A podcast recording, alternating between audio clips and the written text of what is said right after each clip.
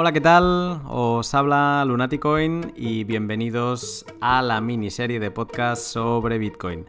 Segundo capítulo de, esta miniserie que versa sobre las diferentes cualidades de Bitcoin que lo hacen eh, comparable, eh, ya sea mejor o peor, al dinero que. al dinero fiduciario, al dinero fiat que utilizamos cada día en el país eh, en el que vivamos. Hoy tengo el placer de hablar con Adrián Verde, que es un bitcoiner de los del inicio, empezó en 2011 como ahora nos contará. Y con él hablaré de la incensurabilidad de Bitcoin. Siempre que hablamos de Bitcoin se menciona Wikileaks o se mencionan las diferentes cualidades que tiene, se habla de que Bitcoin tiene ese punto incensurable que le hace especial y realmente diferente del, del dinero convencional. La charla con Adrián es realmente una pasada acabo de tenerla con él, ya veréis que es el pod más largo que he grabado y siempre que grabo el pod más largo creo que nunca grabaré nada más largo y siempre se acaba superando. Pero ha sido así porque es una charla realmente profunda, en el que se tocan temas muy interesantes que, que quizá no se reflexionan suficientes cuando, cuando hablamos de, Bitcoin y nos quedamos con temas más superficiales sobre los tokenomics, precio, eh, mercado, si subirá, bajará, etc. Y os recomiendo que bueno, le peguéis un vistazo porque la manera de pensar de, Adrián es, eh, otra vez lo diré, pero altamente interesante. Así que sin más, os dejo con el pod. Adrián Verde, buenas noches. Buenas noches, ¿qué tal? ¿Cómo estás? Bien, bien. ¿Tú qué tal? yo bien, bien, ya preparado para, otro pod eh, centrado en el mundo Bitcoin y además que, le tengo ganas a este tema y, te he ido persiguiendo desde hace unas semanas a ver si, te convencía y primero de todo gracias por haberte unido y, eh, bueno, para, lo he comentado antes en la, en la intro, pero un tema que a veces pasa un poco desapercibido y más cuando con Bitcoin tenemos temas como la privacidad o la velocidad de las transacciones, eh, el método de pago. Eh, pero un tema interesante que es el de, la censura, que, Bitcoin se dice mucho de él, que es, eh, que es un medio de pago, es una moneda que es incensurable. Entonces, para poner contexto antes de empezar a preguntarte sobre, sobre todo este tema. Em, primero te, contextualizo a ti. Entonces, ah, Adrián Verde, ah, ¿cómo entraste tú, a este mundo de, Bitcoin, criptomonedas? Ah, bueno, principalmente Bitcoin, entiendo, ¿no? Pero ¿cómo, cómo entraste y en, qué momento lo hiciste? Pues originalmente la forma en la que conocí Bitcoin fue gracias a Lulzsec, un grupo de hackers que habían hackeado los servidores de PlayStation y Sony. Sí. Incluso la web de la CIA, creo recordar. Sí. Y ellos en su Twitter se burlaban de todo esto. A mí me hacía gracia cómo un grupo de hackers podía tomárselo con humor y no ser atrapados por el FBI, el FBI de inmediato.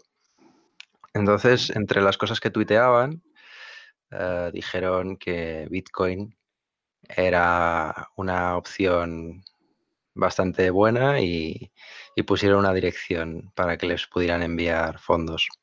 Y, los recibieron. De una forma que digo, wow, la gente puede estar apoyando esto a pesar de que probablemente el FBI, el FBI las estará persiguiendo y parece que nadie puede evitarlo. Muy relacionado con el tema de hoy. Sí, y, me llamó la atención porque eh, además luego se descubrió que esta gente era un grupo de chavales en realidad. Entonces, mm, yo cuando lo descubrí tenía 18 años y Bitcoin costaba como 6 dólares. Y dije, wow, eh, no sé lo que es esto muy bien, pero si cumple las características que dicen, esto es el futuro del dinero, porque no, veo otra cosa que cumpla con esto, ¿no? O sea, a mi entender, el, dinero que tienes en tu cuenta bancaria o con el que puedes pagar mediante una tarjeta, hmm. eso sí que se puede intervenir. Y esto mm, no entendía por qué no podían intervenir. Yo, vamos, flipaba. Bitcoin a 6 dólares, ¿qué año es esto? Fue en el 2011 cuando yo descubrí Bitcoin por primera vez. Y era cuando miré el precio y costaba 6 dólares. Estuve mirando cómo minarla, cómo comprarla, cosas bastante complicadas, porque yo tenía cuenta PayPal y no había manera. No había manera de comprar Bitcoin usando PayPal. Entonces aprendí muchas cosas, como que hay métodos de pago reversibles, como las visas y, PayPal, y hay métodos de pago irreversibles. Y una de las formas de fraude era que alguien podía comprar bitcoins, revertir la transacción diciendo que no había recibido el bien o el servicio por el que había pagado, PayPal les devolvía el dinero, pero los Bitcoin, una vez se mandan, nunca vuelven. Hmm. Y entonces, eh, ¿cómo conseguiste tus primeros Bitcoin? Mis primeros Bitcoins em, los conseguí a través de una página web española que facilitaba el proceso porque tenías que solamente realizar un ingreso con los datos de la persona que administraba esa página web. Esta web hoy en día ya ni siquiera existe, pero más tarde coincidí con esta persona y fue curioso porque yo no sabía que era él quien estaba detrás. Eh, entonces, cuando comenté cómo conseguí mis primeros bitcoins, entonces me, lo dijo. Y, fue curioso porque justo ese día él se iba a ir en, taxi y yo mm. le pedí un taxi mediante una aplicación, con lo cual pagué con la tarjeta que tenía enlazada a la aplicación mm. y él luego me devolvió el dinero en bitcoins. Así que fue una forma más de adquirir bitcoins. ¿Y cómo se llamaba esta web? ¿Te acuerdas? Eh, sí, sí me acuerdo. Se llama bitcoin.com.es. Hostia. Muy bien. Hostia, los famosos .com.es. Y eh, entonces adquieres tus primeros... ¿Y te acuerdas cuánto pagaste por ellos?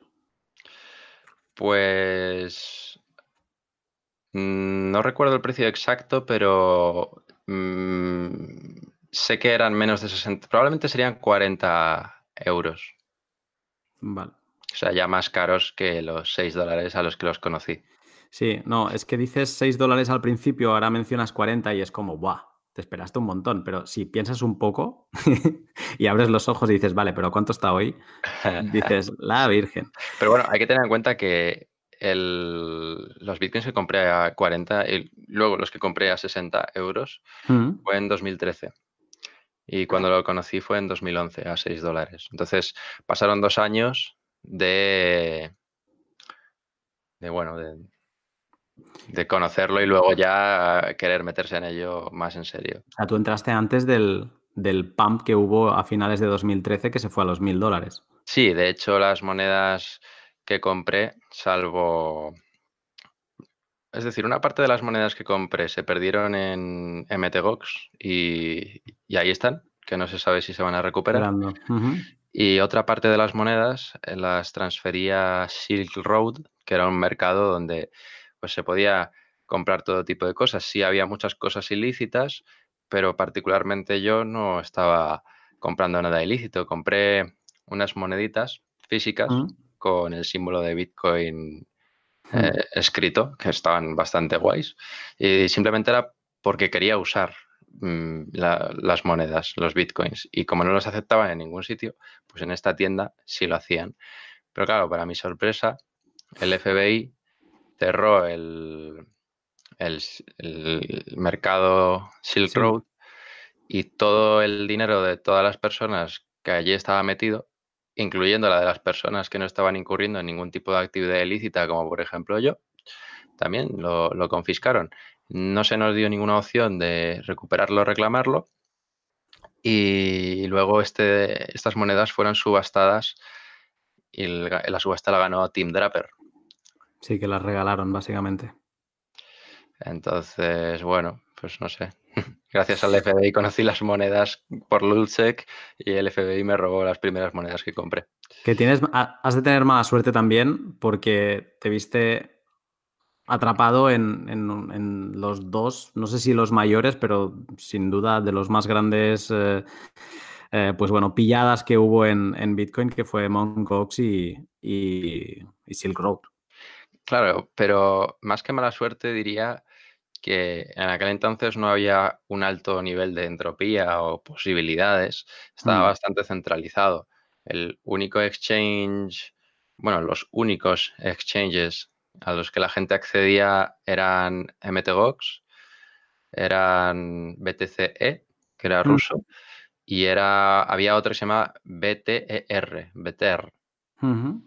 y, había algún exchange chino, pero el ecosistema era bastante pequeño. Entonces, pues es como si solo hay tres bancos en el mundo y cierran uno. Ya. Se queda... Ahora hay más de 50 o 100 exchanges diferentes.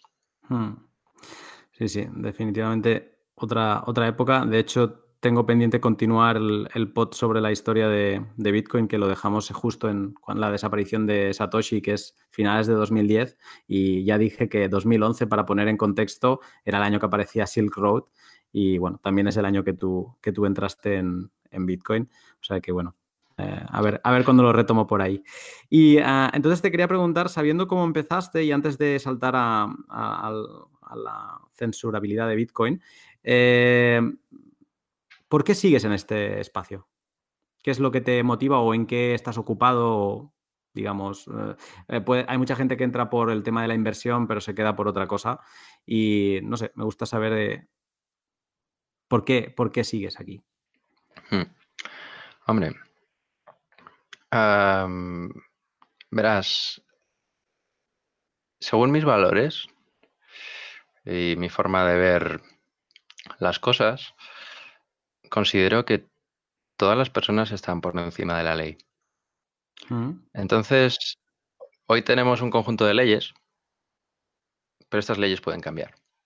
En el pasado hemos tenido leyes, eh, según en la parte del mundo a la que te vayas, ha habido leyes donde los negros no podían votar, o las mujeres no podían votar, o los negros no se podían sentar en ciertos lugares, no podían acceder a ciertos lugares, o, había ciertas cosas que se permitían o que se prohibían, que más tarde dejaron de estar prohibidas o, dejaron de permitirse. Y, bueno, la sociedad evoluciona y las leyes evolucionan con ellas, con, la sociedad. Mm. Entonces, al final, creo que está bien que exista un conjunto de leyes escrito donde jueces interpretan de una forma medianamente neutral. Es decir, se persigue una cierta eficiencia en algo que se podría considerar justicia. Pero mm. bueno, ahí nos meteríamos en, otro, en otro tema. Pero si nos vamos atrás en el tiempo, vemos que antes de existir el Código Penal, teníamos códigos de convivencia, incluso la, iglesia, una, Biblia, puede ser un código de conducta de cómo convivir. Hmm. El problema de eso es que la interpretación es un concepto muy abstracto, la interpretación es muy variable y, depende mucho de quién lo esté juzgando en ese momento. La ley intenta que no sea así, mm. Pero sigue sin ser todo lo eficiente que podría. Ha sido un gran avance para la sociedad que la Iglesia se separe del Estado y que no tenga el nivel de influencia que tenía entonces. Porque ahora, eh, si el clero, si eh, una persona relevante en, una iglesia aceptada por, la cultura del lugar donde esté esa iglesia, decide, decide pedirle a sus seguidores que, maten a, una persona, mm. Mm, esa persona a día de hoy irá a la cárcel, pero hace unos años esa persona no, le pasaría nada. Era, su trabajo, como la Santa Inquisición o como la quema de brujas. Mm. Entonces, en ese sentido hay un avance, pero, pero a día de hoy tenemos un problema y es que los bancos y los gobiernos son eh, dos entidades que tienen mucha influencia eh, tanto la una en la otra como viceversa. Y esto no está separado todavía. Y es muy difícil que se pueda separar la, economía de la gobernabilidad. Parece que la blockchain y su forma de funcionar con su equilibrio de incentivos hace que, que la economía e incluso la gobernabilidad tengan una nueva oportunidad. Incluso la posibilidad de separar la banca de los gobiernos de cara al futuro. Entonces, em, yo sigo en esto porque creo que esta tecnología nueva, esta herramienta que permite que la gente intercambie valor, se organice y se ponga de acuerdo, libera a las mm. personas. Eh, a largo plazo va a ser muy liberador.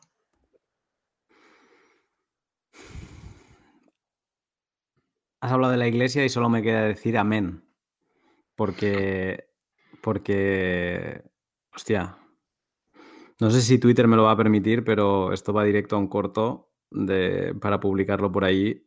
Eh, porque es como una declaración súper formada y además con un proceso. O sea, me ha gustado mucho. Y, me quedo con lo de que esta tecnología libera a las personas. Sí. Qué bien. Eh, pues nada, es que estoy ahí medio aún procesando. Eh, genial. Pues eh, entonces, con esto y sabiendo y que alguien que no te conociese, pues que te, tenga ahora en, perspectiva y, que sepa que eres un bitcoiner de los del, inicio, eh, saltamos al tema, eh, la censurabilidad en Bitcoin. Porque cuando se habla de Bitcoin, y a mucha gente que le haces, o si me hicieras esa misma pregunta a mí mismo, creo que te contestaría esto de, qué es Bitcoin. Eh, pues es como el, mejor dinero, ¿no? Y no hablo de blockchain, que obviamente blockchain tiene mil aplicaciones, pero Bitcoin como tal es, una versión mejorada del dinero. Pues siempre se menciona esta capacidad que tiene Bitcoin de que no es censurable. Para seguir contextualizando, voy a hablar de, un caso que es el que dio más relevancia. Quizá tú has mencionado uno del el de los hackers, pero yo voy a mencionar el, quizá otro que tiene más prensa, que es eh, Wikileaks. ¿no? Y em, solo como introducción diré que Wikileaks en, 2010, PayPal le congela... Uh, la cuenta y, no le permite recibir ningún tipo de donación eh, porque digamos que lo relaciona con actividades delictivas.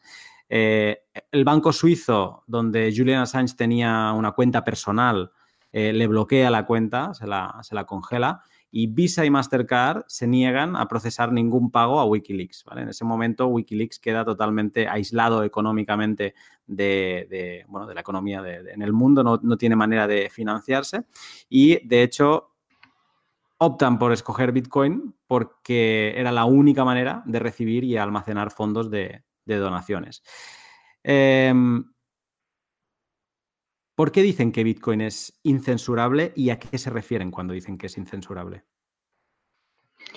vale, pues el ejemplo que has puesto realmente es, bastante bueno, el de Wikileaks, y lo que intentaban hacerle es una asfixia económica. la razón por la que pueden hacer esto es porque los estados son soberanos con su conjunto de leyes y las empresas que funcionan en un estado concreto y operan allí, eh, precisan adscribirse al conjunto de leyes y reglas de, ese estado. Mm. Si no lo hacen, esas empresas las cerrarán. O sus eh, dueños o personas que administren dicha empresa y hayan tomado las decisiones que han hecho que esa compañía no siga las leyes, pues podrían eh, pagar podrían pagar el, precio a nivel ir a prisión o, multas, etcétera. Entonces, como las empresas quieren seguir funcionando y a ser posible seguir generando beneficios, pues se ven en la necesidad de cumplir con cualquier orden judicial o cualquier instrumento legal que un Estado tenga para obligar a una empresa a tomar cualquier decisión. Y esto es lo que les ha pasado tanto a PayPal como a Visa como a cualquier otra procesadora de pagos. La razón de que eso no ocurra con Bitcoin, más allá de la filosofía que haya detrás de cualquier empresa, es que Bitcoin no tiene un punto central. No hay nadie a quien enviarle una carta, una notificación, una orden judicial o una amenaza eh, de que si no haces lo que te está diciendo eh, un estado en concreto, te van a obligar a cerrar, los, eh, cerrar la, la, empresa, cesar operaciones, apagar los servidores. Entonces, eso sería lo que hace a Bitcoin más incensurable a nivel legal y órdenes judiciales que a los métodos de pago tradicionales. Para el ejemplo concreto de, de Wikileaks, por ejemplo. Vale. Mm, me agarro a esto último que has dicho, que es no sé si al azar, pero has dicho más incensurable, lo hace más incensurable que otros eh, medios de pago. Eh, ¿Tú lo consideras 100% incensurable o hay alguna parte que, sí que veas que, está siendo o que puede ser censurado? Mm, vamos a ver, censurar Bitcoin hay muchas formas en las que se podría realizar una censura de Bitcoin, algunas más o menos efectivas, e mm. incluso se podría llegar a atacar a Bitcoin con la finalidad de destruir Bitcoin y de una forma suficientemente coordinada conseguir destruir Bitcoin y todas las criptomonedas. Mm, claro, la cuestión es que esto no suele salir rentable. Mm, si nuestra vida dependiera de ello y fuera como la humanidad va a implosionar mañana si no destruimos Bitcoin, probablemente todo el mundo tiene el incentivo de destruir Bitcoin, o la gran mayoría de personas lo tienen, y no tendríamos un problema, pero hay una diferencia de intereses si el día de mañana un solo Estado quiere acabar con Bitcoin o censurarlo, probablemente lo único que consiga sea inutilizarlo dentro de las conexiones que estén bajo su control y Bitcoin seguirá funcionando en el resto del mundo. Vale. Eh, porque yo, yo eh, reflexionando sobre esto, o sea, claro, es, incensurable, depende del, creo que puede haber grados de, censura. Y yo reflexionando sobre esto, he pensado como diferentes campos y quiero comentar contigo e irte preguntando a ver tú qué opinas, eh, en los que Bitcoin podría estar en cierta manera ya censurado o, que sea imposible incluso que se esté censurando y se censure en un futuro. Eh, yo lo, he separado en cinco campos, ¿vale? La, primera es eh, si se podría censurar la existencia puramente de, Bitcoin. Luego su circulación, o sea, una cosa es que exista, pero voy a censurar que se mueva ni un Bitcoin de, de un lado para otro. El minado, que a veces ahora que es tan difícil y que necesitas una gran inversión nos olvidamos, pero se, podría censurar eh, también esa parte y es sumamente importante. La capacidad de posesión, que te prohíban como se hizo, o como en Venezuela está pasando con los dólares, que, esté prohibido poseer dólares y que haya una, posible confiscación en caso de, que los tengas y que te haya cierta censura a la hora de gastar. Entonces, saltando al primer tema, que es el de la existencia, Em, ¿Tú crees que la existencia de Bitcoin está en cierta manera censurada de alguna forma en algún sitio? No lo sé. Eh, la existencia en general como concepto. Hombre, la existencia de Bitcoin tiene lugar cuando la blockchain está presente. La blockchain está presente en todos los nodos de la red que se ejecuten. si tú quisieras que la existencia de Bitcoin dejase de tener lugar, lo único que tendrías que hacer es eliminar todas las copias que haya en todos los nodos que estén ejecutándose de la blockchain de Bitcoin. A partir de ahí no habría el registro de transacciones en el que se está basando todo el mundo para saber qué monedas tiene y de dónde vienen. Así que teóricamente, mm. pero ¿cómo consigues eso? Pues eh, a nivel práctico no puedes.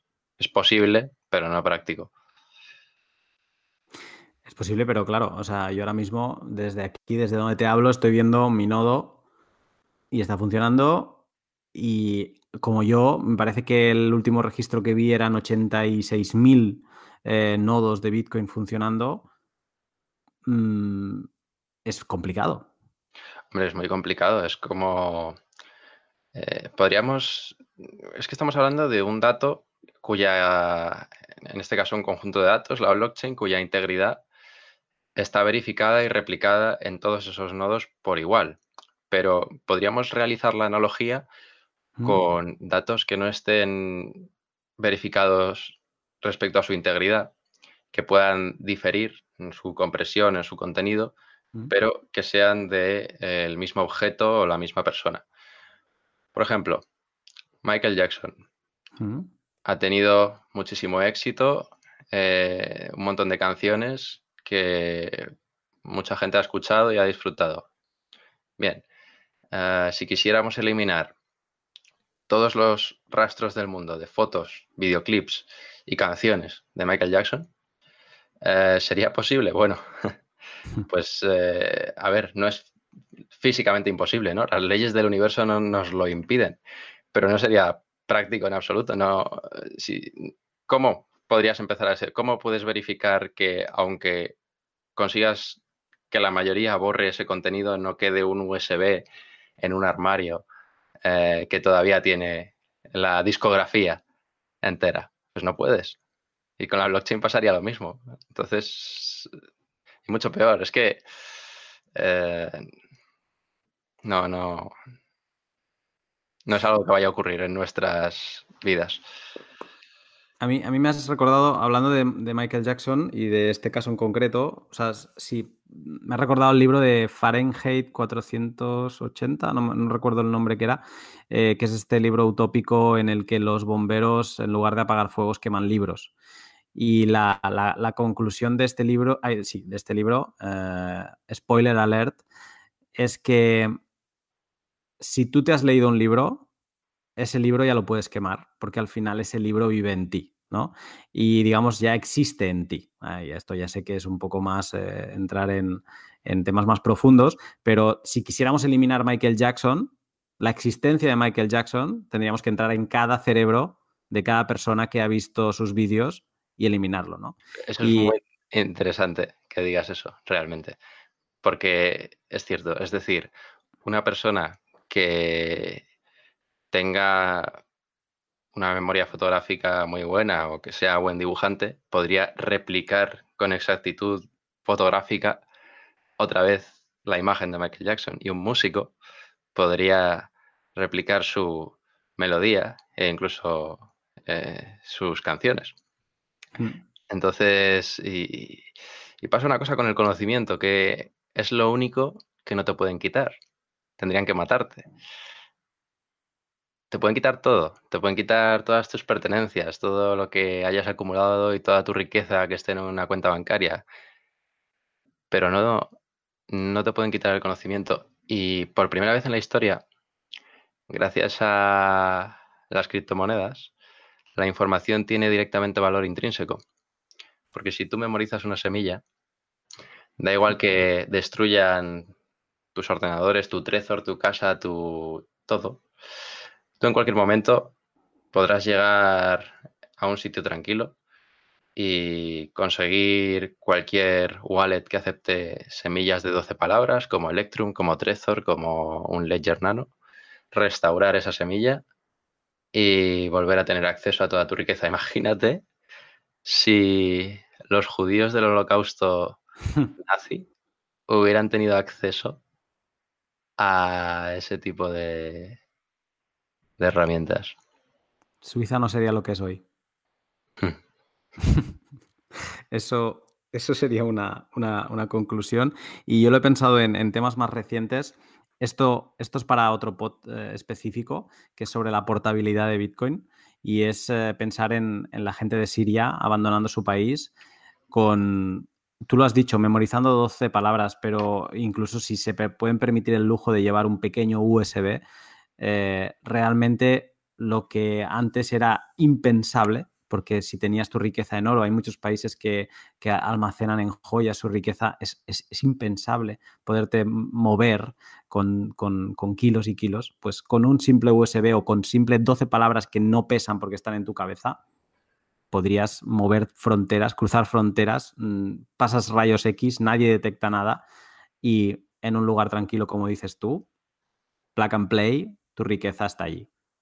Y esto realmente es, o sea, es para alguien que no sepa qué es Bitcoin, si escucha esto que acabamos de decir aquí, debería ser suficientemente motivo como para que le interesase. Sí. pero bueno, eh, vale, perfecto. Hemos tocado un tema súper interesante que es la existencia al final de, Bitcoin.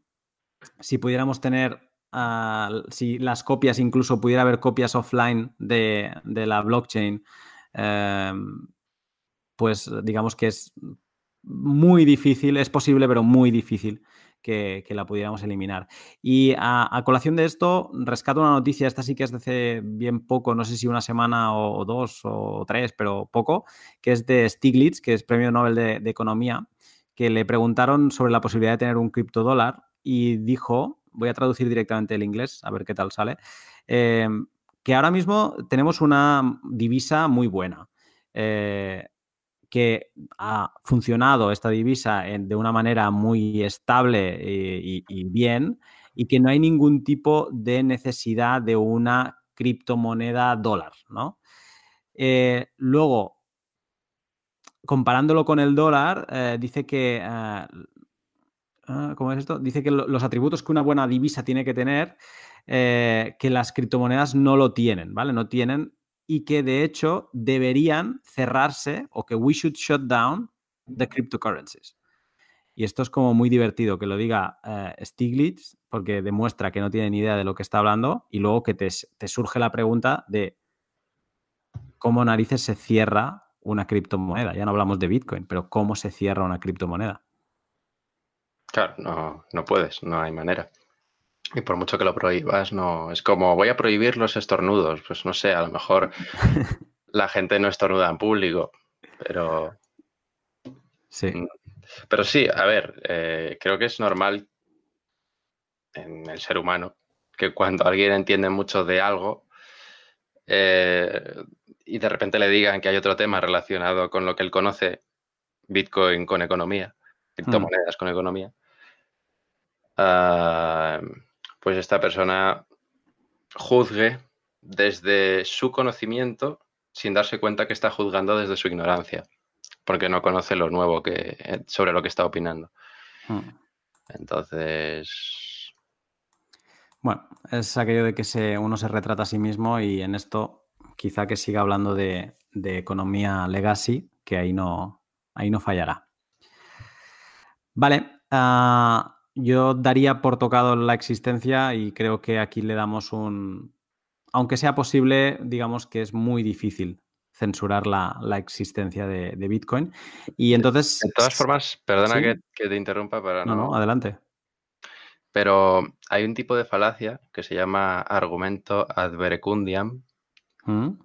que es cuando pues un premio Nobel que sabe mucho de algo, a una persona que tiene una figura de autoridad sobre un cierto tema, da una opinión también con autoridad sobre otro tema que no conoce, sobre el que no tiene potestad, y eso se toma como eh, si fuera relevante, porque lo está diciendo alguien que tiene esa autoridad sobre otro tema diferente. Y entonces se asume como si tuviera sentido. Pero mm. no, o sea, al final las falacias lógicas es algo en lo que cae mucha gente, los medios, los políticos, o sea que, bueno. Sobre todo medios que tampoco están versados en el tema y entonces como que se dejan seducir por el nombre del economista y se suman. Sí, a las figuras de autoridad para la prensa es súper fácil que se la cuelen. Eh, no hay más que ver el reconocimiento que le dieron a Craig Wright. Hmm. Eh, no, no, no tenían ni idea de, lo que es clave pública, clave privada.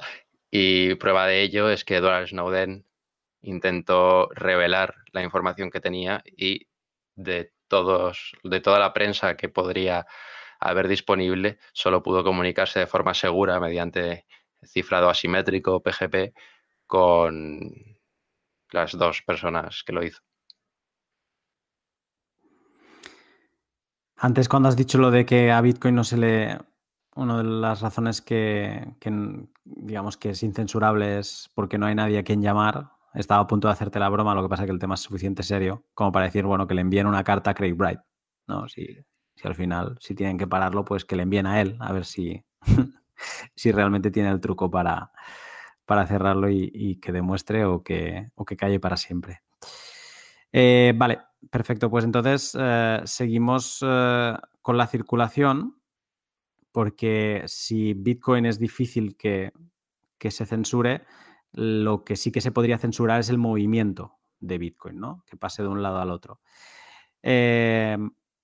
antes de, preguntarte, así en general, mm, rescato una frase de Satoshi que también voy a traducir del inglés, eh, que es, dice que es, difícil de imaginar que Internet eh, acabe siendo segmentado por aire, ¿no? O sea, como que, los viene a decir como que los países pudieran limitar Internet o, crear grupos de Internet distintos. Eh, sería, o sea, la única posibilidad sería que un país deliberadamente se se cerrase, de, se, quedase fuera eh, del resto del mundo. Entonces, ¿se le pueden poner barreras al campo, tú crees? ¿Se puede censurar la, circulación de Bitcoin teniendo un Internet eh, tan global? Hombre, yo me acuerdo cuando era pequeño y me bajaba canciones o películas del emule, mm. que salía una opción a partir de cierta actualización que ponía activar ofuscación del protocolo. Y eso era porque en algunos países de la Unión Europea directamente dijeron que si tú usabas peer-to-peer para conectarte con otras personas, pues estabas cometiendo un acto ilícito.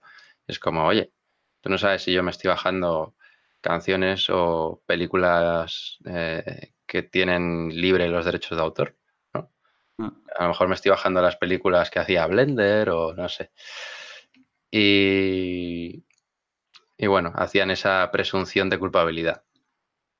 Entonces, viendo que, que eso ocurrió entonces, se me ocurre que a día de hoy podrían decir que si te conectas mediante un patrón de conexión similar al que utiliza Bitcoin, estés incurriendo en una actividad ilegal, ¿no? Pero bueno, ahí la gente podría o bien ofuscar el protocolo como lo hacían con el emule, o podría usar una VPN, o podría transmitir una transacción de cualquier otra forma. Porque al fin y al cabo, emitir una transacción consiste en, aparte de escribirla, firmarla digitalmente con tu clave privada y luego hacer el broadcast. ¿Esto quiere decir? Que solo el broadcast es la parte en la que necesito internet. En el resto no necesito internet absolutamente para nada. Y si me pones, a lo mejor ni siquiera necesito un ordenador porque lo puedo hacer con una hoja y con un lápiz. Pero aunque eso sería ya excesivo, eh, contar con un ordenador para firmar una transacción, meter esa transacción en un USB o imprimirla en un papel. Lo puedes hacer perfectamente, coges el papel, lo, lo metes en un sobre, lo envías a otro país donde las leyes no te digan que está prohibido y que hagan el broadcast allí. Y ya está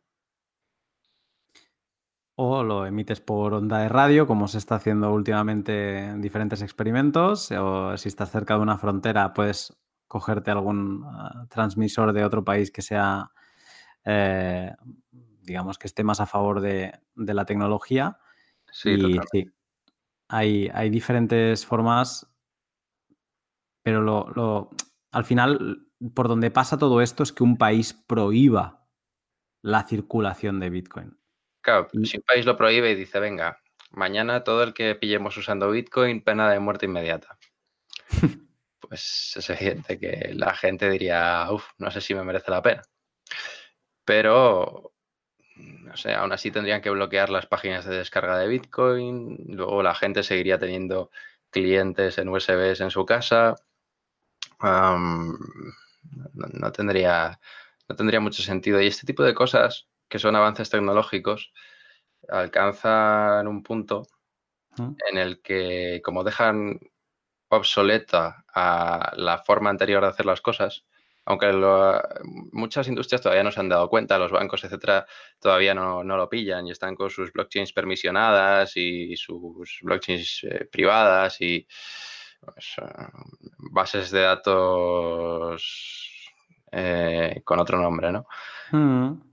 Pero. Más caras y más lentas. Sí.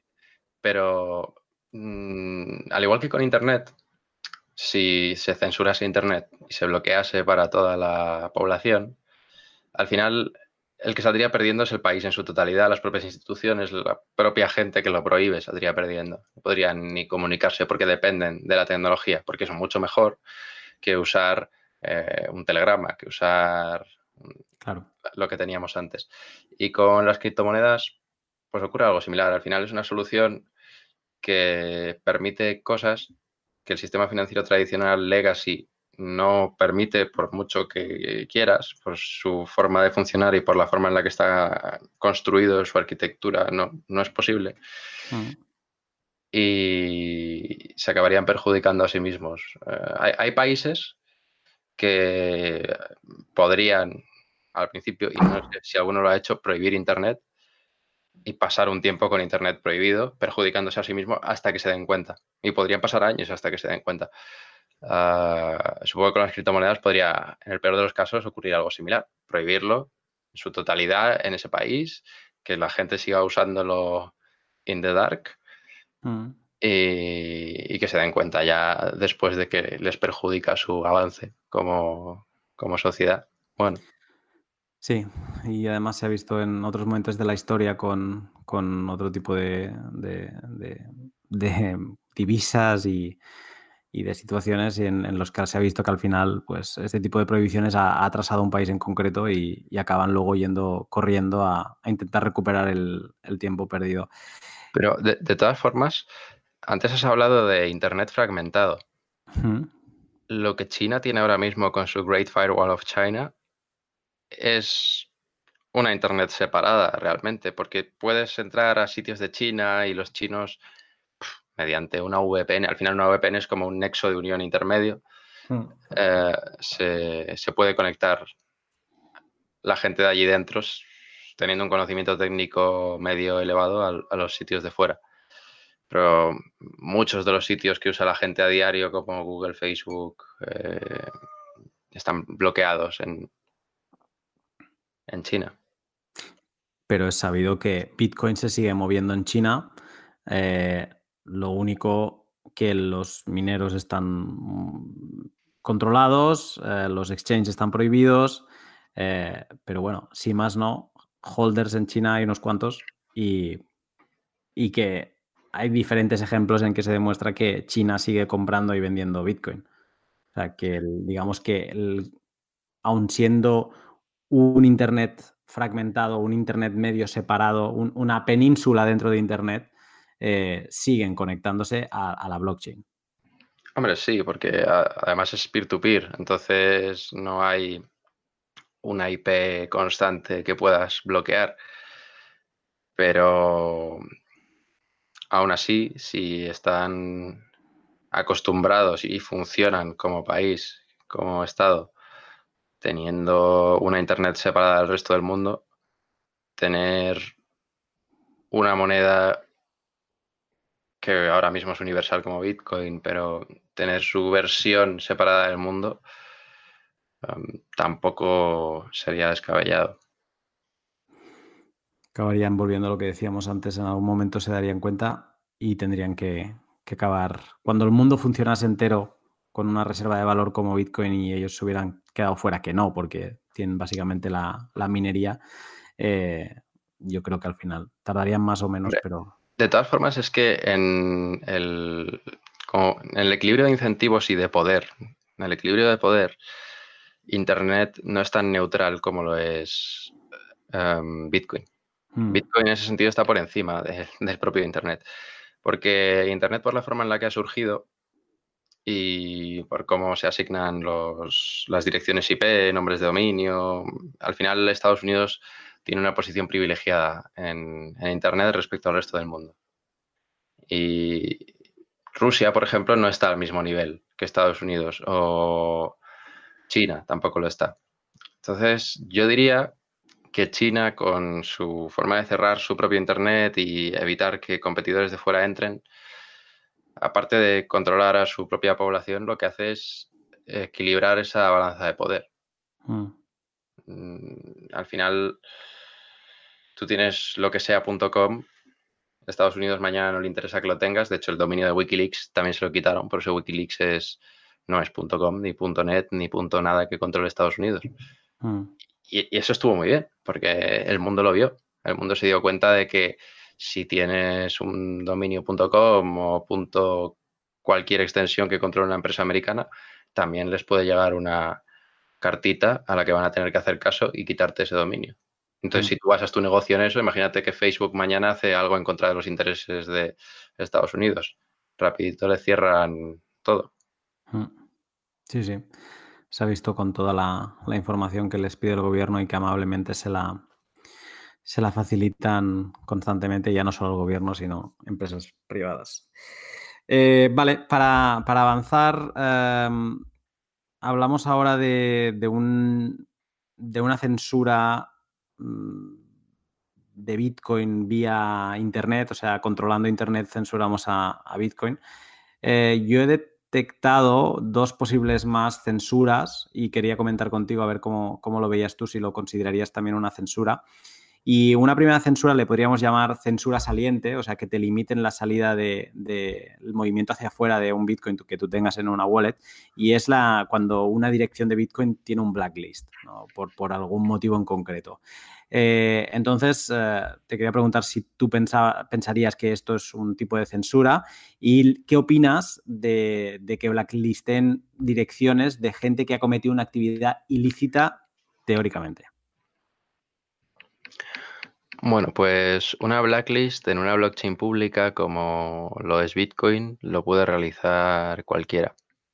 Uh -huh. Entonces, mm, ahí nos estaríamos metiendo en cómo se le da legitimidad a esa lista negra. Porque yo puedo hacer una lista negra mañana de gente que me cae mal y decir que esa gente su dinero es robado o gente a la que le quiero robar el dinero y digo que es relacionado con actividades ilícitas. Entonces, eh, la lista, la blacklist es legítima si la construyo yo, solamente si la construye el Banco Central Europeo, si la construye un consorcio entre exchanges, si la construye una figura de autoridad. Entonces, como ese sería el primer paso, determinar cuál es la blacklist legítima. Y después de eso, eh, quien quiera honrarla se verá en el problema de que, vale, alguien roba bitcoins, como por ejemplo los que robaron de Binance, 7000 bitcoins robados, perfecto.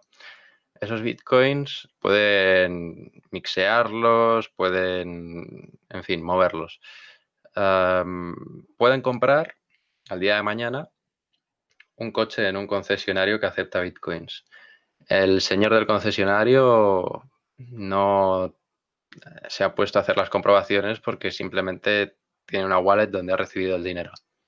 Cuando va a pasarlo a Kraken, eh, Kraken le dice que esos fondos están bloqueados por estar relacionado con actividades ilícitas. Eh, Kraken, a la única persona que está perjudicando en ese caso es a la persona que ha aceptado los bitcoins.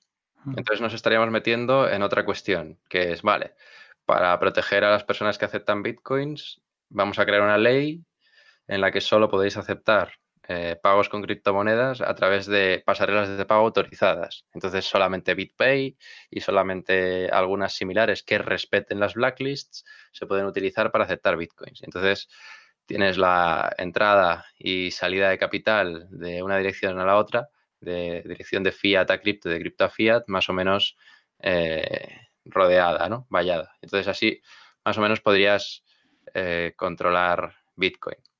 Mm. ¿Te, puedo parar aquí un segundo? Sí.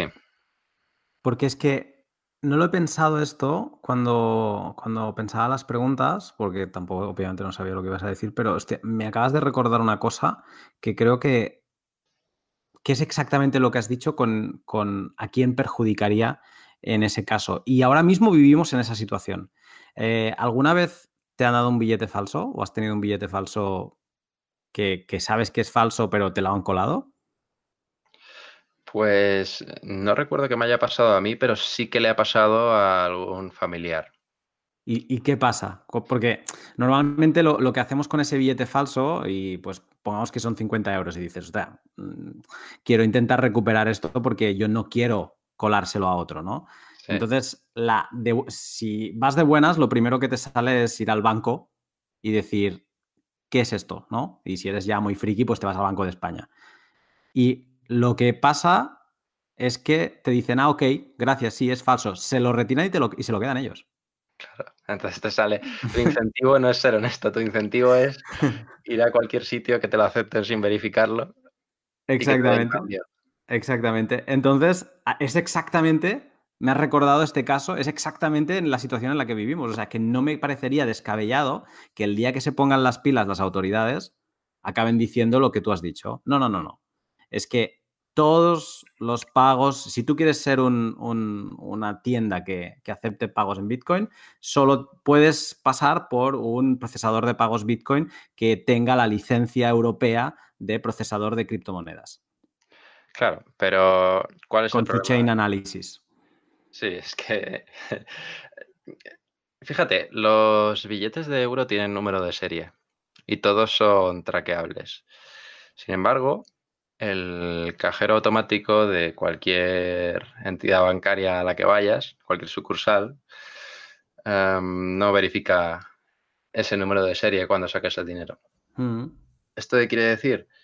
Pues hay gente que, por ejemplo, durante la crisis económica que hemos vivido hace poco, ha perdido la fe en los bancos, pues porque veían las noticias lo que pasaba en Chipre o veía corralitos y decían, bueno, pues mm. antes de que me pase aquí, eh, antes de que los bancos no me dejen sacar mi propio dinero, como está pasando en otros sitios, pues me adelanto.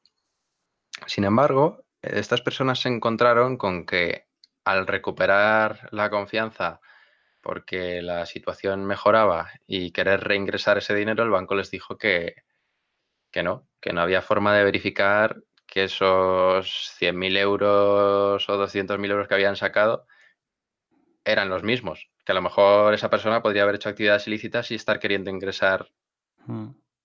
otro conjunto de billetes totalmente distinto.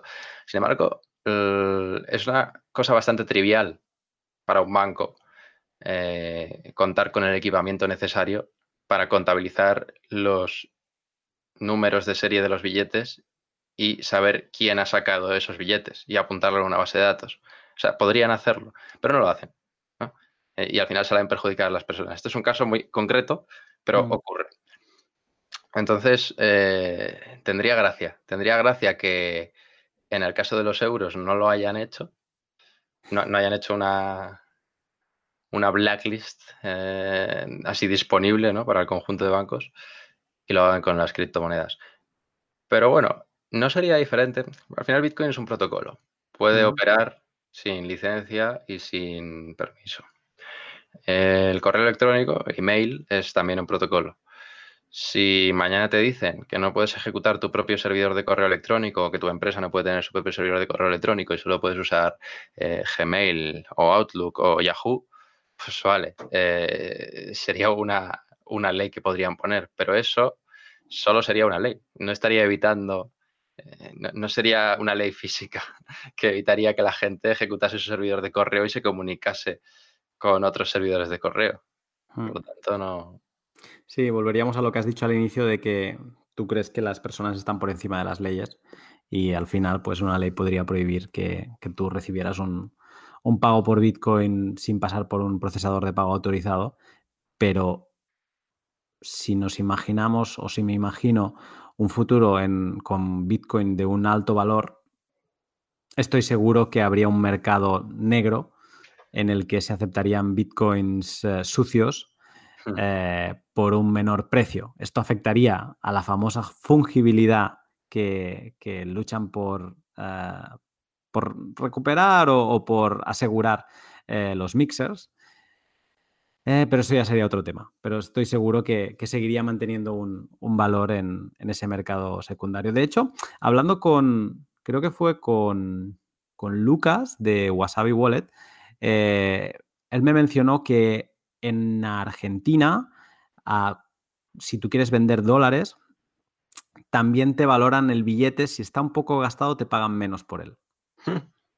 O sea, fungibilidad en dólares. Tienes- tiene, tiene sentido, claro. Al final tiene menos durabilidad. Mm, Sí, sí. Eh, pero bueno, es, es- un tema interesante. Y aparte de la circulación saliente, yo había pensado que en Bitcoin esto es posible, que es ah, censura en una circulación pasada, una circulación que ya ha sucedido. Y aquí tengo dos casos claves en, en la historia de- ya no de Bitcoin, pero también de, de- otra cripto como es, como es Ethereum, eh, que son los casos de Binance y de, DAO. De Binance lo has mencionado tú antes, que hace pues eso, un mes eh, Binance eh, le robaron 7.000 bitcoins, que casi nada, y, mm, y- y su CEO pues se planteó hacer una reorganización, que creo que es un eufemismo de, de básicamente hacer un hard fork por las buenas, de, de la blockchain, tirar hacia detrás, ¿vale? O sea, deshacer todas las transacciones hasta el momento del robo para que poder eh, recuperar esos 7.000 eh, bitcoins que le robaron. ¿Tú, ¿Tú crees que si se hubiera hecho esto se habría censurado? O sea, sería una forma de censura de, la circulación de bitcoin, pero yendo al pasado. Hombre, suponiendo que, que Champagne pudiera haber convencido a la comunidad en su totalidad, incluyendo a aquellos a los que les da exactamente igual Binance o no están de acuerdo con que él realice ese rollback, eh, de que se hiciera, mm, se habría violado la inmutabilidad de Bitcoin, al igual que ha ocurrido en una ocasión con Ethereum, y eso sentaría un precedente. Entonces, sería un rescate a una empresa y entraríamos en el dilema de por qué se hace esto con Binance con 7.000 bitcoins robados y no se hace con MTGOX, donde yo perdí dinero y robaron una cantidad muchísimo mayor de bitcoins. Mm. O con todos los robos anteriores que ha habido de bitcoins de mayor magnitud en cantidad de bitcoins que lo que ha sido el robo de Binance.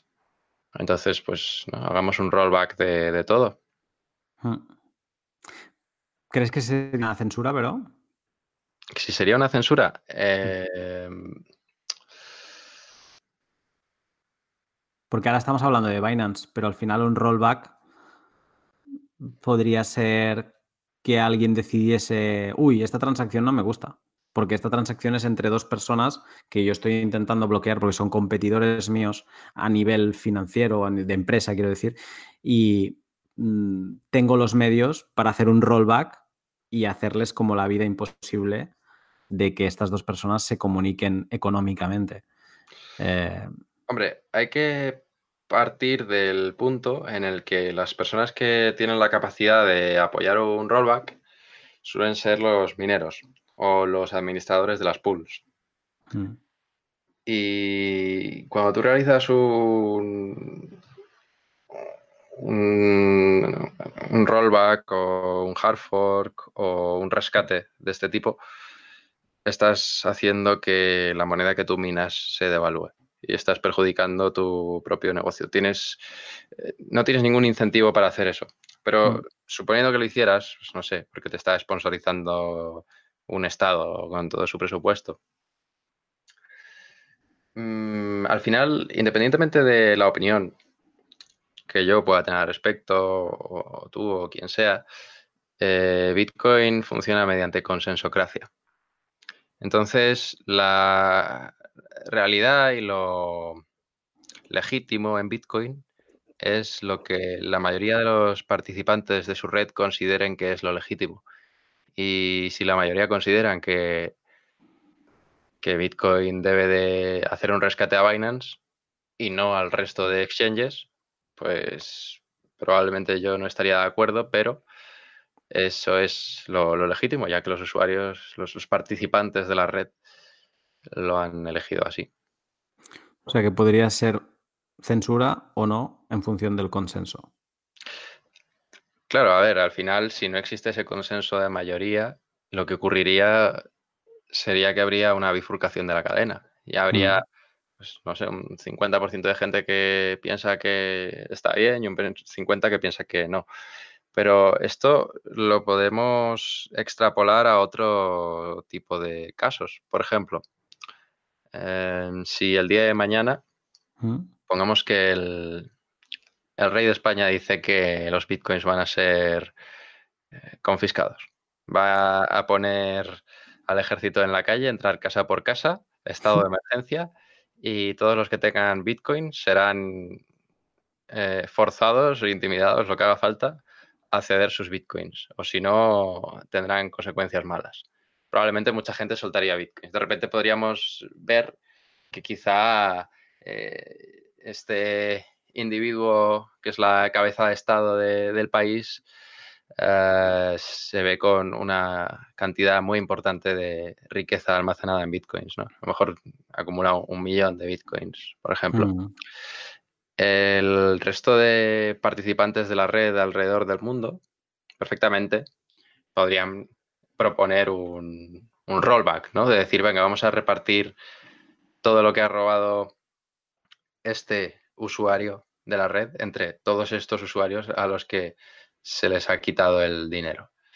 Y eso se podría eh, poner a consenso. Y si dentro de ese consenso la mayoría dijera, nos parece bien, eso ocurriría. Entonces sería al contrario que un rescate, sería eh, embargar a, una persona, ¿no? Hmm. En este caso, a, una cabeza de Estado que, ha abusado de su poder en base a el punto de vista del resto del mundo. Intervienen, ¿no? Hmm. Sería esta consensocracia que has, que has mencionado tú. y, y sí que es verdad que todo, toda censura tiene, tiene dos puntos de vista o más. Y, depende de por qué. Pues puede ser valorada como censura o, como no. Pero eso es lo bonito de todas formas, que si todo el mundo se pone de acuerdo, cambia, pero si no están de acuerdo, pues hay dos versiones y cada uno va por su lado. Mm.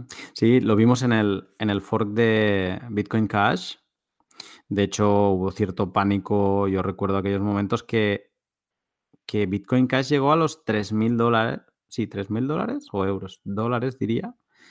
Y bueno, solo, había que, solo tenías que entrar en, Twitter para ver que había gente que empezaba a, valorar la posibilidad de que realmente el Bitcoin que se llevara al consenso fuera Bitcoin Cash.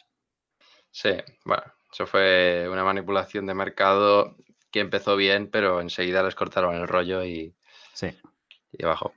Sí, sí, sí. Y, eh, pero bueno, que es, lo que dices tú, ¿no? Es lo bonito que al final pues haya dos opciones y, al final el mercado, eh, la gente, porque el, mercado somos la gente, pues, pues acabe definiendo cuál es el que, el que tiene el, soporte, ¿no? Y, con estos incentivos que en, un gobierno a veces o en unas elecciones a veces votas porque te crees un, programa político, aquí realmente es donde se vota de verdad porque cuando hay un incentivo económico vas, o lo contrario, o una amenaza económica si escoges mal, pues es donde la gente escoge realmente concienzudamente, digamos. Em, pero otro ejemplo eh, de este tipo de censura que a lo mejor cae más en, un lado de censura buena que acaba siendo no censura, es lo que vimos en, The DAO, que, bueno, para quien no lo sepa, pues eh, fue una ICO en donde se era muy al inicio de, Ethereum y se pusieron muchísimos fondos, eh, muchísimos Ether y, bueno, se hackeó y se acabó decidiendo que para deshacer este hackeo, para que el hacker no pudiera, eh, digamos, disponer de esos Ether, pues que se hiciera un, rollback y un, y, bueno, y que se empezara, se recuperase ese, robo. Eh, no se estuvo de acuerdo, todo el mundo no estuvo de acuerdo, una gente quiso que se mantuvo, que el código es sagrado y no se puede hacer un rollback y, eso acabó siendo la gente de Ethereum Classic y luego quien, quien, pues, quien sí que hizo el rollback y, recuperó esos uh, Ether fue Ethereum Foundation, que es lo que conocemos como, como Ethereum. Eh, ¿Tú consideras que Ethereum se ha construido encima de una censura a la circulación o por lo que decías, no, esto no lo consideras un, tipo de censura porque digamos que se ha, se ha, hecho por una buena causa? A ver, em, que Satoshi desapareciera y quedase en la incertidumbre ¿Mm? tiene sus ventajas y sus pros y sus contras. en el caso de Bitcoin, lo que vemos en la comunidad es que muchas veces les cuesta ponerse de acuerdo incluso en cosas bastante simples, como actualizaciones pequeñas, en si implementarlas o no. Y eso es porque la gente que las propone, pues puede ser Blockstream. Y dicen, no, pero Blockstream a lo mejor tiene intereses oscuros o tal. Bueno, pues la, la gente que ahora está con Bitcoin Cash, pues a lo mejor también tienen su agenda y etcétera, ¿no? Entonces, em, pero al final, Bitcoin como tal no tiene una figura de autoridad detrás, no tiene ninguna figura legítima en la que todo el mundo esté de acuerdo, más que Satoshi, que, ha dejado de pronunciarse y nunca más eh, ha dicho sigo aquí, estoy aquí, opino esto o deberíamos ir por aquí. Ethereum no le pasa esto. Ethereum tiene a la Ethereum Foundation detrás, tiene a Consensus también con mucha autoridad, tiene a Vitalik. Y eso tiene, tiene el beneficio de que hay alguien a quien mirar cuando ocurre una catástrofe para preguntar, vale, ¿qué hacemos? Y podemos verlo de dos formas podemos verlo como una de las peores cosas que le ha pasado a Ethereum, o la peor en toda su historia, porque se ha violado su inmutabilidad. Y entonces Ethereum Classic sería la única eh, blockchain legítima con máquina virtual, Ethereum, etc. O podríamos interpretarlo de otra forma, que es que por primera vez se demostró que la comunidad ha sido capaz de vencer a un hacker. Ok. Y bueno, mm, ahí ya depende, ¿no? De cada uno, pero por ahora tiene pinta de que Ethereum, el que fue bifurcado para realizar ese rescate a los inversores de la DAO, mm. eh, tiene pinta de que es lo que la mayoría considera legítimo, a nivel de precio y a nivel de, de nodos y de smart contracts desplegados. Y de soporte de comunidad. Digamos que aquí la consensocracia estaría diciéndonos no fue censura, fue como fue la comunidad unida que, se cargó un hacker. Sí. Vale. Eh, para cerrar este tema de, de circulación eh, y también para abrir el, siguiente, eh, hay una web que, que, pondré cuando publique el pod que es interesante de echarle un vistazo, sobre todo para llevar las manos a la cabeza, que es lo que, lo que cuesta, eh, te dice lo que cuesta atacar una moneda por hora, ¿vale? Y cuando digo atacar, pues al final eh, te está diciendo en, un ataque, si sabes lo que haces, pues podrías plantearte un, un rollback y podrías plantearte este tipo de cosas que, que estábamos comentando ahora. Esta web se llama crypto51 en números.app y ahora mismo es muy divertido porque como, como te llevo persiguiendo unas semanas eh, para hacer este pod y no, no encontrábamos el día que nos fuera bien a los dos, cuando lo preparé por primera vez, el coste de atacar a Bitcoin lo tenía apuntado y eran 370 mil dólares la hora. Ahora mismo está a 817 mil. Sí. O sea, es, esto demuestra la, subidita que ha tenido Bitcoin en, los últimos días. Pero si seguimos en, así por, línea, luego vendría Ethereum, luego Bitcoin Cash, luego Litecoin Curiosamente, Satoshi Vision vendría después. Y, por ejemplo, o sea, voy bajando porque voy a buscar un número.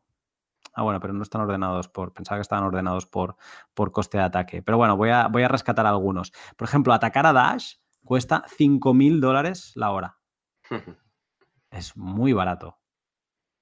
O sea, ahora mismo alguien que tenga unos cuantos Bitcoin y por alguna razón que desconozcamos, pues le apetezca quemar eh, dentro de poco será un Bitcoin cada dos horas, pues podría estar atacando Dash y, destrozándolo. Eh, a ver, cosas curiosas. Ostras, Bitcoin, que ya sé que ya entramos en, la, en materia de, de shitcoins, pero está a 90 dólares la hora. Esto no sé si está mal o qué, pero es una... Claro, pero fíjate, eh, tengo la web abierta también, en mm. crypto51.app, y justo a la derecha, de donde pone cuánto cuesta una hora de ataque. Nice hashable. Nice hashable. Entonces, sí, es cierto que para atacar a Bitcoin durante una hora te puede costar 817 mil dólares, pero puedes comprar en Nice Hash en concreto un 0% de esa capacidad de cómputo. Entonces, eh, tienes que poseer el pool, tienes que controlar el pool y al final es lo que tú decías, que solo los, los que controlan los pools pueden plantearse estas cosas. Para quien nos escuche y no sepa qué narices es esto de Nice Hashable, es un portal donde tú puedes comprar eh, potencia de, hash, ¿no? potencia de, de minado.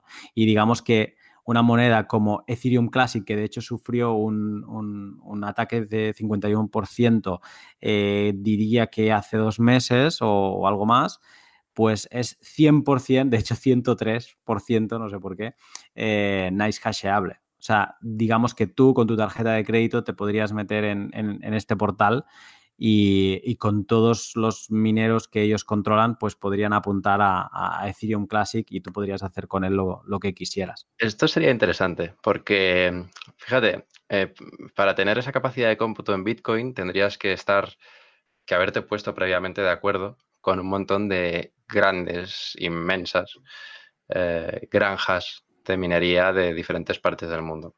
Hmm. Y coordinarte para poder eh, lanzar el ataque y que las pools no te lo echen para atrás. Porque eso, eso también es cierto. Cuando hay una anomalía en una blockchain, hay gente que está mirando y enseguida, a no ser que sea interés de las principales pools exchanges, incluso block explorers, lo tiran para atrás y dicen, a ver, espera un momento, no, no. Eh, ¿A qué cadena apoyamos? Porque claro, vas a hacer un 51% ataque. Antes hemos hablado de que si tienes el apoyo de la mayoría, pues entonces tienes algo que sí es legítimo, pero si tienes el apoyo solamente del 51%, que es el tipo de ataque que estamos hablando, lo mm. único que vas a hacer es bifurcar eh, la cadena, el nuevo conjunto de reglas, decir, pues bueno, aquí ahora las cosas son así, es como una especie de golpe de Estado, y, tienes el apoyo que has comprado en ese momento. Es como si contratases un ejército para crear un golpe de Estado en, un país, pero... Mm. Eh, y es como si ese ejército fuera igual al mismo ejército que ya está en ese país, pero tienes un hombre más y un tanque más. Hmm.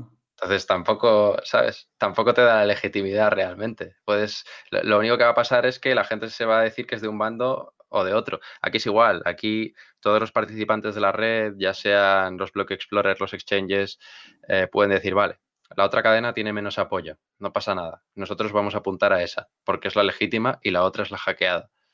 Entonces sería bastante trivial combatir a ese hacker. Pero de todas formas no deja de ser interesante porque al final estos ataques de 51% no son para imponer reglas. Eh, su utilidad es más bien el ataque de double spending. Sí, y un poco, normalmente cuando se hacen ese tipo de ataques, mm, como hay una esta lucha de intereses de si lo estás haciendo es porque quieres double spend y si lo quieres double spend es porque quieres utilizar el valor que tiene esta moneda, pero si lo haces al final estás bajándole el valor. Eh, entonces yo creo que cuando se hace un ataque así eh, es para destruir o para dañar a la moneda.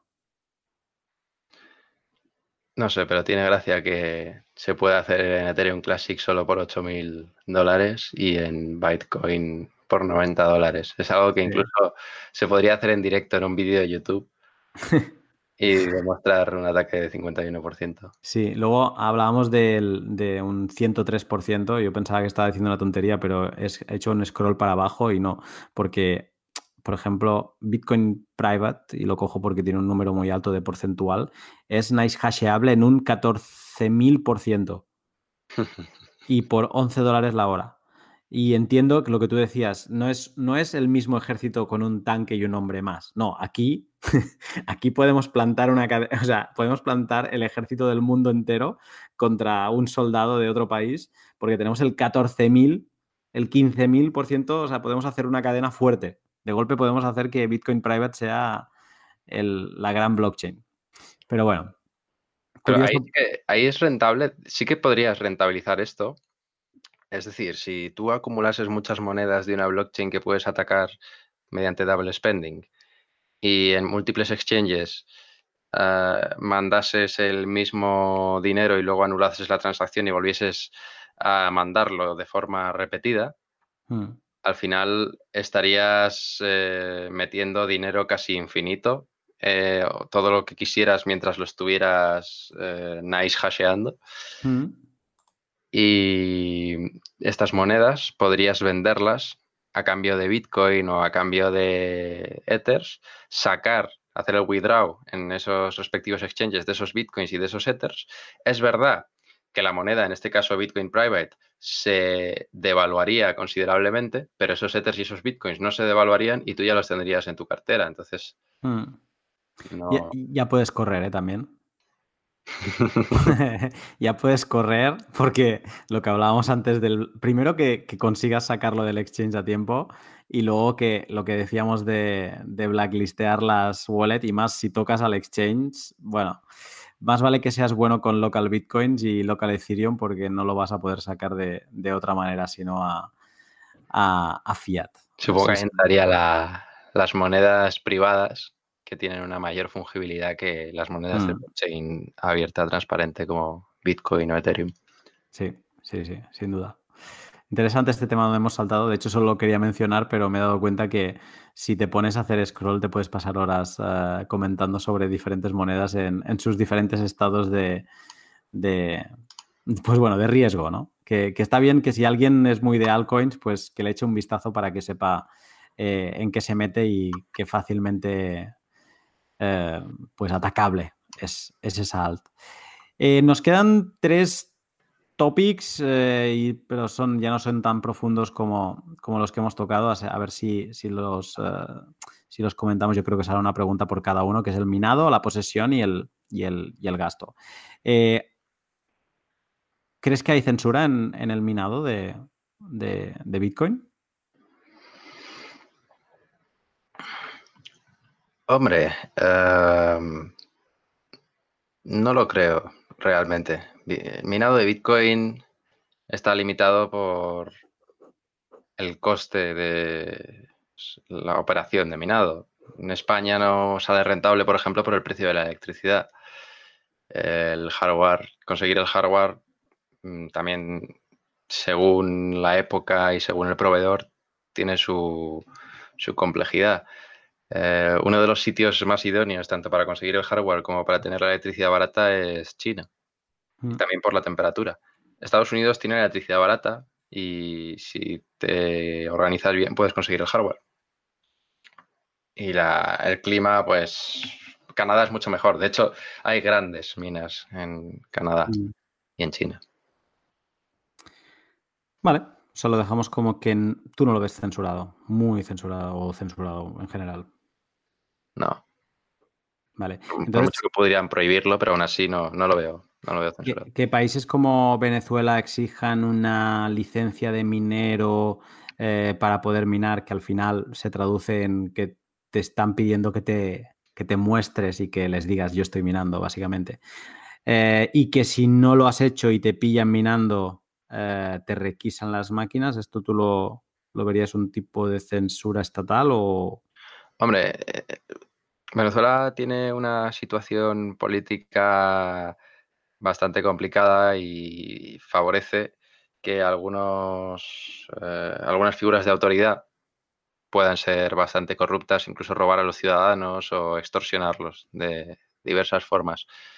Pero es que además la electricidad en Venezuela es increíblemente barata. es una mm. locura de barato.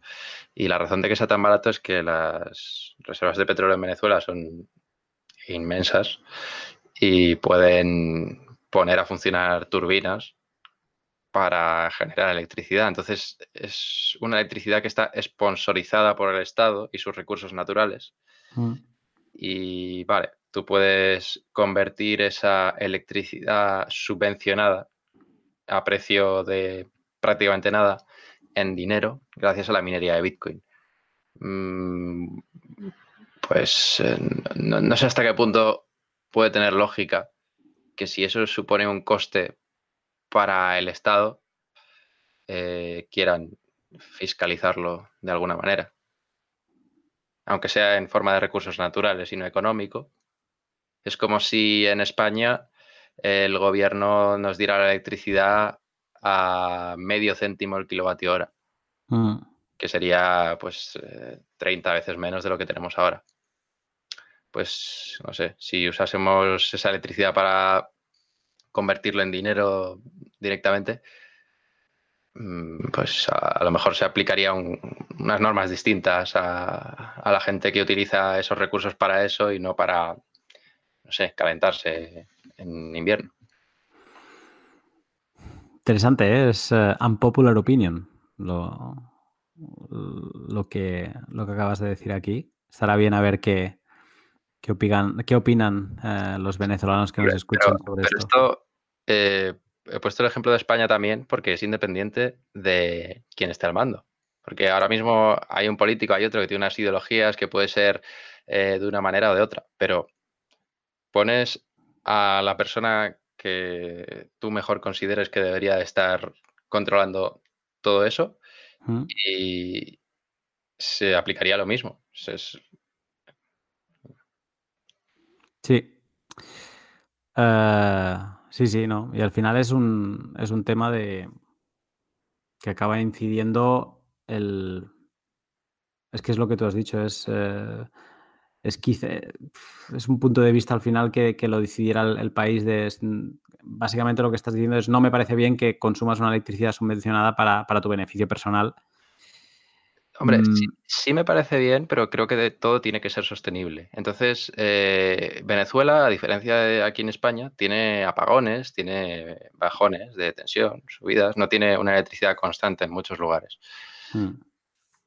Si el hecho de que haya gente utilizando la electricidad de forma constante para transformarla en dinero hace que una familia que necesita esa electricidad para, no sé, calentar el agua, no lo pueda hacer porque no haya electricidad para todos, pues eh, debería de haber un, un cierto equilibrio. Yo creo que la mayoría de los venezolanos cuentan con que si la situación de su país eh, mejora a nivel político, a nivel, bueno, a todos los niveles, el precio de la electricidad subirá y no se mantendrá el precio que está ahora. Yo, hmm. yo, creo que eso lo dan por obvio. Entonces, esto no deja de ser que si tú te enriqueces y a consecuencia tienes un nivel de vida Em, mejor que... Bueno, ya no es que tengas un nivel de vida mejor, simplemente es que estás utilizando recursos que te está sponsorizando el Estado y no te está eh, cobrando el precio de el kilovatio hora o del barril de petróleo para conseguir esos kilovatios hora al, al precio de mercado normal del resto del mundo. Sí, bueno, a ver qué nos, qué nos dicen los amigos venezolanos. Eh, que sí, que está claro que sí hay un cambio de, No se me ocurre una analogía para España, pero algo que subvenciona España es eh, la seguridad social, por ejemplo. Mm. Entonces, si tú estuvieras usando de alguna forma eh, la seguridad social para beneficiarte económicamente, no, sé cómo podrías hacerlo, pero no sé. Eh, bueno, ha pasado, ¿no? Han pasado que, que, había un momento que era mucho más fácil beneficiarse de la seguridad social y, venía, venía gente de otros países a, beneficiarse de, de, una, de, una, sanidad prácticamente gratuita ah, para hacer todo tipo de, cosas, ¿no? Y al final, que es una sanidad subvencionada con los recursos de, España. O sea, sería una manera, digamos, de, de quizá de aprovecharse. Es sanidad universal. Suponte que tú pudieras hacerte una operación y que por cada operación que te realizases tuvieras un rendimiento económico, porque fuera una operación de cirugía estética y consiguieras una portada de una revista o... O, que le cobrases a extranjeros por venir a hacer una operación que, es gratuita, digamos, ¿no? O sea, digamos que, consiguieras sacar un rédito. Sí, o, sí. o consigas una receta sobre un medicamento y eso luego lo revendas, no sé. El caso es que eh, según la escala a la que tú realices eso, porque si te genera un rendimiento económico, tú vas a querer repetirlo el mayor número de veces y a la mayor escala posible para seguir generando ese rendimiento económico. O por lo menos el incentivo de, hacer eso va a estar ahí. Hmm. Eh, si tú acabas generando un desequilibrio en el que esos recursos, las personas a las que se, se ideó el sistema con la intención de ayudar, ya no pueden usar ese sistema. Eh, entonces, para arreglar ese desequilibrio, pues probablemente se te empiece a, pedir ciertas exigencias que no se le piden al resto. Sí. Eh, si, por casualidad has conectado ahora con el pod, no, es un pod de política general ni de situación de, de, cómo está, está el país. Estamos hablando de, de, Bitcoin, y, pero bueno, es interesante. Es, eh, Bitcoin al final es hablar de, todo y, y extra es que cuando pensaba en censura en la, en la minería solo me, acordaba de este caso en concreto de, Venezuela de, limitar y de, y de confiscar equipos mineros. Y, pero bueno, da, que hablar y, espero a ver que, se anime gente que, haya vivido experiencias similares a, comentar sobre, sobre este tema de la minería. Eh, quedan dos, que es la, posesión y el gasto. Si hay manera de que ambos, o, si no queda manera, si quizá ya están censurados, y, cómo lo ves tú. De, la posesión es, es interesante en Bitcoin porque existiendo las claves privadas, de las que te puedes olvidar, entre comillas, eh, es muy complicado censurar la posesión de, Bitcoin. Hombre, em, hay una forma de entender esto, y es que mucha gente cree que los bitcoins o las criptomonedas con blockchain pública están en su móvil, en su ordenador, en su wallet, en su Trezor, y no es así. No, no están en ningún momento en ninguno de esos sitios, las monedas están en la blockchain. Cuando tú realizas una transacción, lo único que haces es mover unas monedas que tienes permiso para mover. Tu permiso es tu clave privada, tu llave para mover esas monedas. Y simplemente firmas que esas monedas se mueven de esa dirección donde tú las tienes y donde tú tienes el control a otra dirección en la que puedes o no tener el control. Y, firmas esta transacción y haces el broadcast, lo envías a la red. Y entonces la red lo, verifica y si tu firma es legítima, si eres el verdadero dueño, porque lo has firmado con la clave privada correspondiente a la clave pública eh, que se encuentra en la blockchain, pues entonces la transacción se confirma y se incluye en un bloque. Entonces, la posesión sería en todo caso de la clave privada eh, o la semilla que te permite volver a generarlas. Y bueno, pues si yo memorizo 12, palabras y eso es una semilla, no entiendo de qué manera puedes evitar esto. Porque incluso podrías torturar a alguien, ¿no? Hasta que te lo mm. diga, ¿vale? Pero habría formas de memorizar 12 palabras y memorizarlas. Podrías, podrías memorizar 12 títulos de libros y, 12 números de páginas y que la primera letra de cada una de las páginas sea una palabra de tu semilla. Entonces no sabes las palabras de tu semilla. Has encriptado las 12 palabras de tu semilla. Ah. Para ti mismo. Que es lo que dicen, que la mejor manera de, de que no se sepa algo es no contarlo. Entonces no te lo cuentas ni a ti mismo. Pero incluso habría formas de, de ni siquiera saber cómo encontrarlo y aún así poder acceder a ello. Y a nivel matemático, ¿Mm? esto, bueno, con Zcash hemos visto los, el Zero Knowledge Cryptography, ¿Mm? pero también lo, lo, más novedoso es la criptografía homomórfica, donde puedes verificar la integridad de un dato, simplemente verificar que algo es real o no, que coincide o no, sin conocer el dato en sí. Esa es una gran novedad y eso lo integra, por ejemplo, la criptomoneda Green, que Mm. tiene una total y absoluta fungibilidad y blockchain 100% anónima, a diferencia de pues, Bitcoin, Ethereum y, las otras con blockchain pública.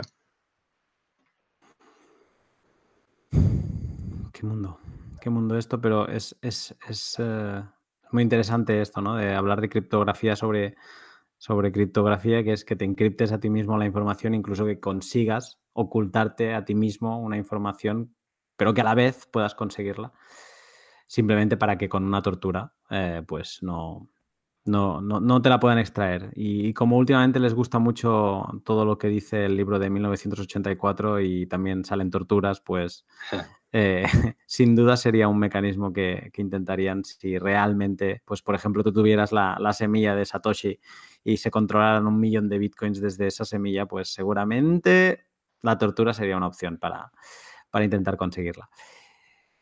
Y por último, el gasto. Eh, si el gasto de Bitcoin está censurado o es censurable, ¿qué opinas? Y yo tengo una consulta final a ver si... ¿Qué opinas tú de eso? Hombre, pues eh, lo habíamos comentado antes. Al final, mover fondos en Bitcoin, que sería gastarlos, um, solo necesitas firmar con tu clave privada una transacción y eso mm. no necesitas ni siquiera internet para hacerlo. Mm. No necesitas ni siquiera un ordenador. Mm, Sí, no, yo me, quizá cuando mencioné gasto es verdad, es una transacción, o sea, es mover Bitcoin. Eh, quizá pensaba más en ese contacto con, con el mundo físico, eh, ya no dentro del mundo de la red Bitcoin, sino de in intercambiarlo con un merchant, que al final es otra transacción dentro del mundo Bitcoin, porque ese merchant recibe eh, en su wallet, ¿no? Y entonces te hago la pregunta ya, porque creo que por ahí avanzaremos más, que es, eh, si, si ahora mismo yo quiero comprar, y hablo de España, un bien en una tienda con Bitcoin, tengo que pagar el IVA, por ejemplo, que es el, impuesto sobre el valor sobre el valor añadido, es sí, creo que sí. Eh,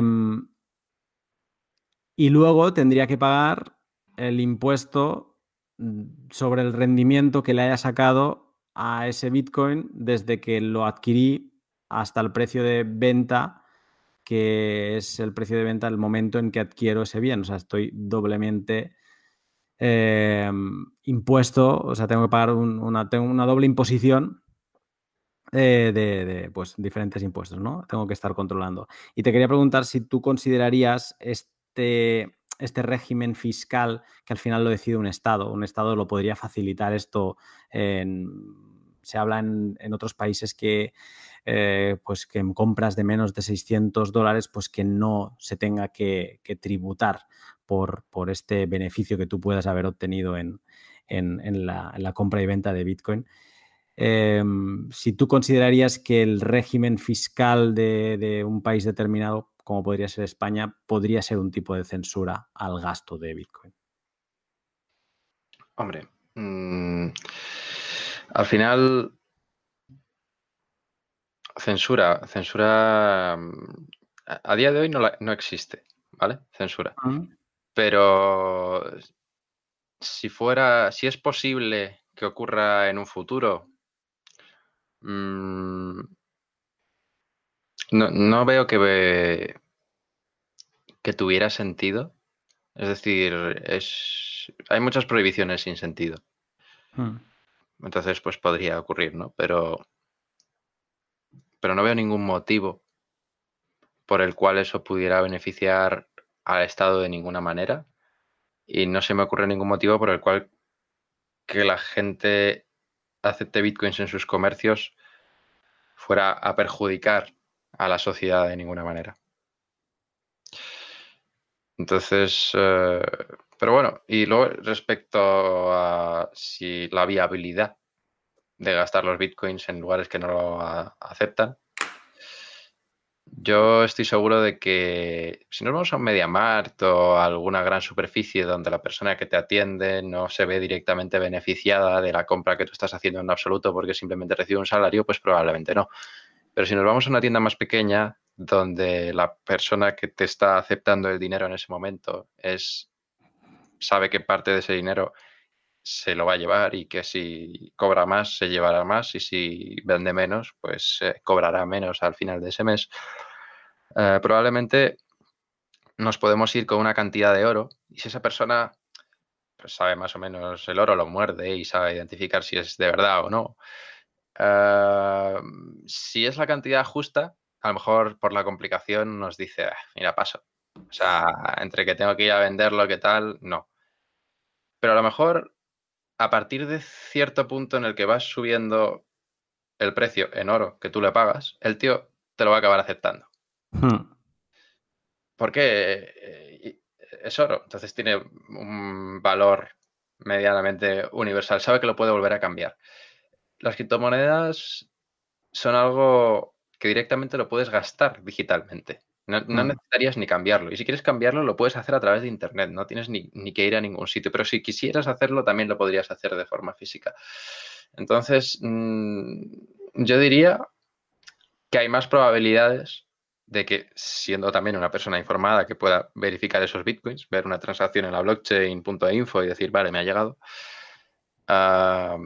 que acepten bitcoins en, en cualquier sitio no, quizá no en una gran superficie, pero sí en cualquier tienda donde la persona que te está vendiendo algo se ve directamente beneficiada de esa venta. Por un premio, por pagar un, pequeño plus. Sí. O sea, creo que esa persona estaría incentivada a aceptar ese dinero. No, es ilegal ahora mismo y, si no lo acepta, pues puede ser. Mucha gente tiene rechazo, ¿vale? Pero. Bueno, me está recordando con esto los, los vídeos que, que ha hecho Xavi de Maclero eh, yéndose por Barcelona a preguntar directamente esto. Y es alucinante como el 95% de la gente no le aceptaría Bitcoin, vamos, ni que le diera el, doble de lo que tendría que pagar. O sea, el rechazo es es en la, que, la famosa dicha de esto es dinero virtual o es dinero de broma esto está súper conectado con la sociedad en la que vivimos. Sí, pero no va a tardar mucho en que la gente tenga otro punto de vista, porque Se, alinearán ciertos intereses y será más mainstream. Hmm.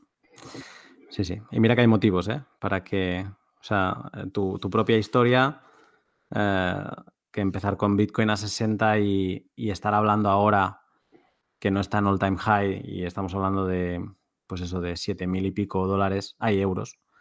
Eh, ya, ya podría... más. Ya, ¿Cuánto está ahora?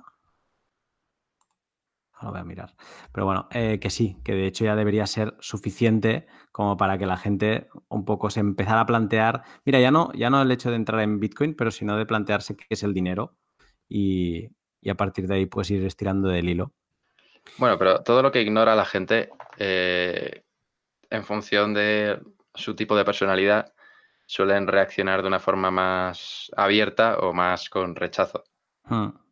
Y bueno, hay mucha gente que, que, ha reaccionado con rechazo y ha querido difundir ese rechazo, pues no sé, probablemente pensando que están haciendo algo bueno y ayudando a la gente, pero Sí, veremos a ver en qué momento hay un, cambio de mentalidad en, Bitcoin, que yo espero que. No, ya no espero, es que yo creo que, que, sucederá tarde o temprano. No sé si servirá para, para acabar utilizando Bitcoin como moneda, digamos, como moneda de cambio. Mm, no sé si acabará siendo la reserva de valor eh, por, excelencia al ser un bien finito, no lo sé. Pero bueno, creo que lo, acabaremos viendo. Eh, Adrián, ah, creo que tenemos un documento aquí que no sé cuánto nos hemos ido, hora y media seguro, creo que lo hemos superado fácilmente, eh, pero ha estado muy interesante por los temas que han ido saliendo y, que además creo que, dará a mucha gente que pensar y, que hablar. Yo te lo agradezco otra vez, te lo agradecía al inicio que, que te hubieras unido a mí.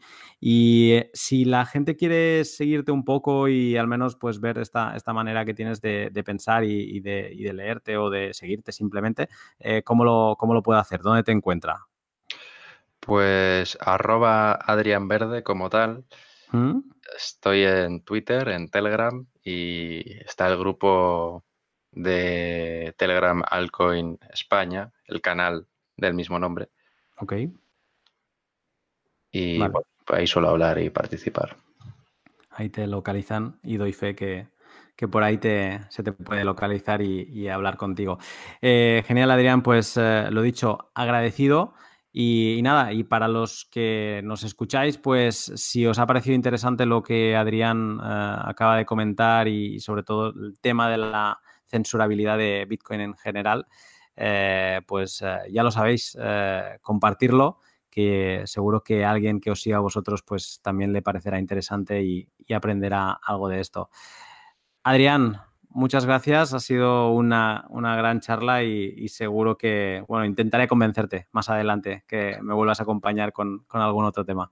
Nada, gracias a ti y un placer eh, tener esta conversación y, hablar de estos temas. Ha sido agradable, la verdad. Sí, interesante porque sales un poco de, tokenomics y de, de temas más, ah, más así, más numéricos, más facilones y esto ha estado, ha estado realmente interesante. Lo dicho, Adrián, agradecido. Un saludo. Chao, chao.